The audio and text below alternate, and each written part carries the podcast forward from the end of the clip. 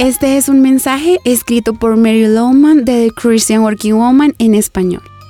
Colombia es un país libre desde el año 1810. Cada 20 de julio recordamos y celebramos que los españoles ya no tienen dominio sobre nosotros. Y aunque la historia afirma que somos libres, hoy vamos a descubrir que la verdadera libertad es cuando vivimos sin nada que nos esclavice y controle. No hay gobierno ni persona que pueda transmitirla solo la puedes encontrar en Jesús. ¿Qué te mantiene atado hoy? ¿De qué quieres ser verdaderamente libre? ¿Del temor o de la culpa?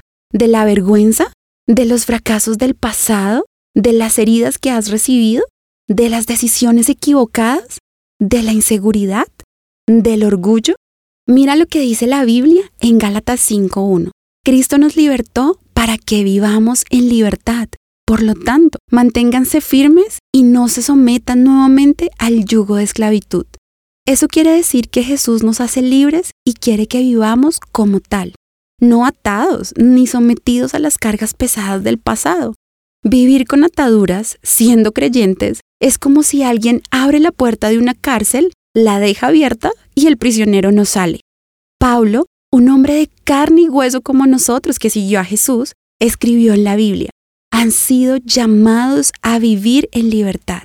Así que si has decidido creer en Jesús y seguirlo, has nacido de nuevo y tu llamado es ser libre de todo peso.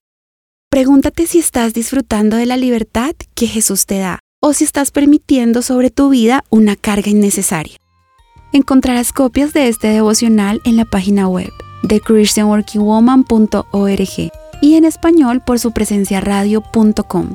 Búscanos también en tu plataforma digital favorita. Estamos como The Christian Working Woman en español.